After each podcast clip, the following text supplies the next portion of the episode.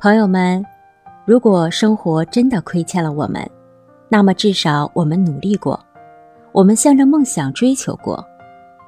很多成功的女性在追求事业的过程当中，也是一样遇到了艰难的曲折。那些看起来活得耀眼闪亮的人，他们都有着不为人知的辛酸。有的时候，耐心的等待，它是一种优势。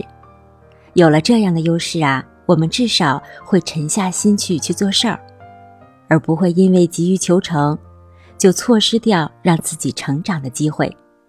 所以，我们一定要记得，所谓的成功，不是要成为别的什么人，而是要成为更好的自己，成就自己。